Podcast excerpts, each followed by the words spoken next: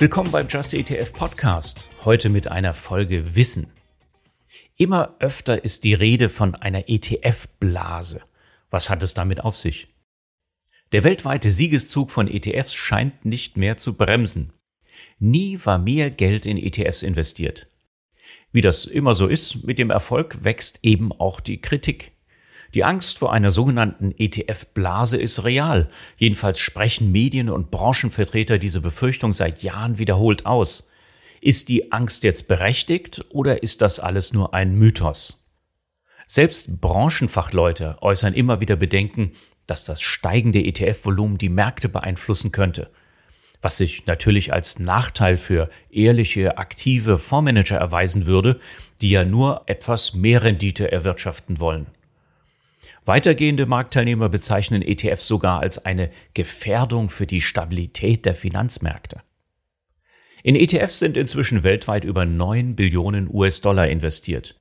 Bei dieser Summe kann man schon mal auf so eine Idee kommen. Die Kritiker übersehen dabei allerdings zwei Punkte. Ob bewusst oder unbewusst sei dahingestellt. ETFs sind zwar populär und tolle Produkte, der Anteil an den Märkten ist aber viel zu gering, um von einer Marktbeeinflussung sprechen zu können.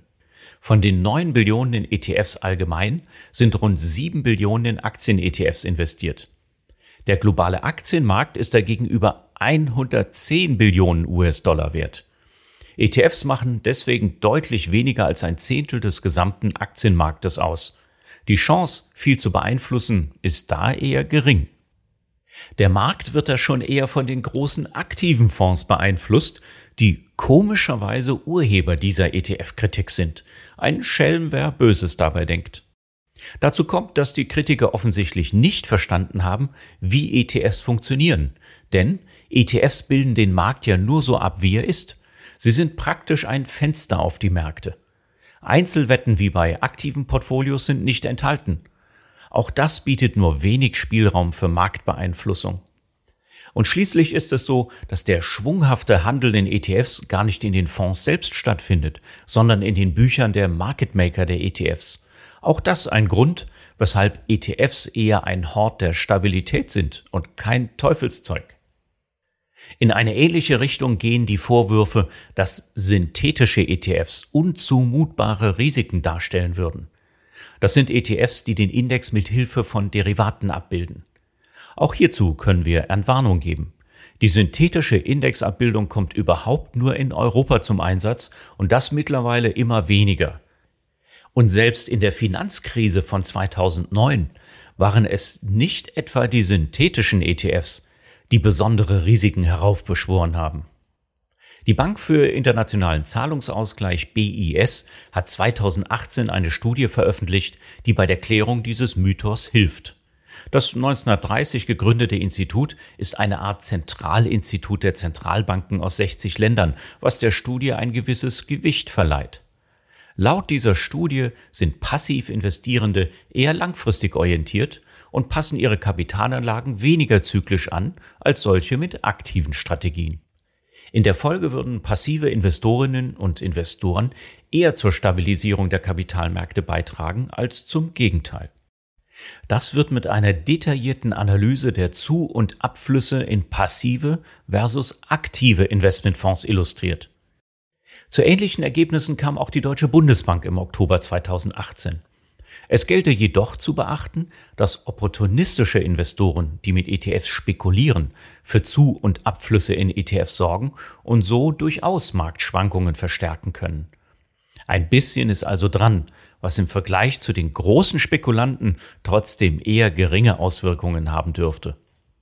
Weil ETFs so einfach zu handhaben sind und so liquide gehandelt werden, mögen Nischen-ETFs mehr versprechen, als im zugrunde liegenden Markt möglich wäre. Das trifft aber nicht auf die bei Privatanlegenden so beliebten Langfristinvestments auf gängige Indizes zu. Eine andere Art der Kritik bezieht sich auf die passive Natur von ETFs. Immerhin wird nur nach strengen Indexregeln investiert. Das kommt vielen aktiven Managern unheimlich vor. Wenn dann auch noch nachhaltige Investments durch Indizes abgebildet werden, scheint die Entfremdung auf die Spitze getrieben. Dabei wird komplett übersehen, dass hinter den ETFs professionelle Fondsanbieter stehen. Und die nehmen zum Beispiel die Stimmrechte aus ETFs durchaus wahr. Nach einer Umfrage von Just ETF aus dem Jahr 2020 nutzen fast alle ETF-Anbieter die Stimmrechte bei größeren Gesellschaften und das sogar nach überwiegend nachhaltigen Abwägungen. Da die Fondsgesellschaften hinter den ETFs oft zu den größten Vermögensverwaltern der Welt gehören, haben ETF-Anlegende tatsächlich eine machtvolle Position. Die ETF-Anbieter dokumentieren ihr Abstimmverhalten im sogenannten Stewardship Report. Mangelnde Teilnahme oder gar Verantwortungsmissbrauch kann man ETFs daher nicht vorwerfen. Der nächste Vorwurf in eine ähnliche Richtung heißt Greenwashing. Nachhaltige Geldanlagen werden zunehmend wichtiger. Privatpersonen und institutionelle Anleger wie Rentenfonds, Stiftungen oder Kirchen entscheiden sich immer häufiger für nachhaltige ETFs. Sie alle tun das aus verschiedenen Gründen. Moralische Überzeugungen, das Management von Risiko oder andere. Aktive Manager sind überzeugt, dass nur ein aktives Fondsmanagement für nachhaltige Ziele eingesetzt werden kann. Ebenso vielfältig wie die mit dem nachhaltigen Investment verbundenen Ziele der Anlegenden ist das Produktangebot bei ETFs. Wie nachhaltig ein ETF ist und welche Werte er ausschließt, bestimmen dabei die Indexanbieter. Ein Beispiel, bei den sehr strikten MSCI SRI Indizes werden drei Viertel aller Werte ausgeschlossen. Die angelegten Maßstäbe sind enorm. Es gibt allerdings eine Vielzahl von Indizes, die weitaus weniger strikt mit Nachhaltigkeitskriterien umgeht. Da die Indexbeschreibungen öffentlich sind und das komplette Portfolio eines jeden ETF einsehbar ist, verfügen Anlegende aber über volle Transparenz. Ganz im Gegensatz zu vielen Fonds aktiver Anbieter, deren Portfolios nicht öffentlich sind. Zum Schluss noch ein Schreckensszenario, das bei aktiven Fondsmanagern und in den Medien auch sehr populär ist. Was würde nun passieren, wenn alle Welt passiv investiert? Leistung würde sich für die Fondsmanager gar nicht mehr lohnen und für die Unternehmen am Kapitalmarkt dann auch nicht mehr? Immerhin stammt die Idee des Index-Tracking ja aus der Hypothese, dass die Märkte informationseffizient seien und Outperformance somit nicht mehr möglich wäre. Die Auswirkungen wären aber weit weniger drastisch als vielleicht befürchtet. Die Kapitalmärkte würden sich nach volkswirtschaftlichem Verständnis mehr an ihre realen Werte annähern und wären deutlich weniger volatil.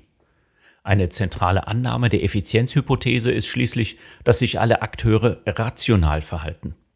Der Partizipation am Kapitalmarkt zu Anlagezwecken bekäme es gut. Gewinne aus Spekulation wären nicht mehr möglich.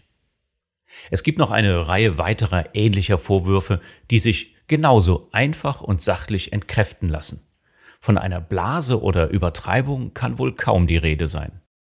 Hört ihr andere Argumente, dann lohnt es sich, die Motive des Absenders kritisch zu hinterfragen. Damit wollen wir es für diese Folge mal belassen. Halten wir fest, ETFs sind transparente Indexfonds ohne versteckte Gebühren, die ihr leicht über die Börse kaufen könnt. Durch ihre Gebührenstruktur sind sie ideal für euch, wenn ihr langfristig Geld anlegen wollt.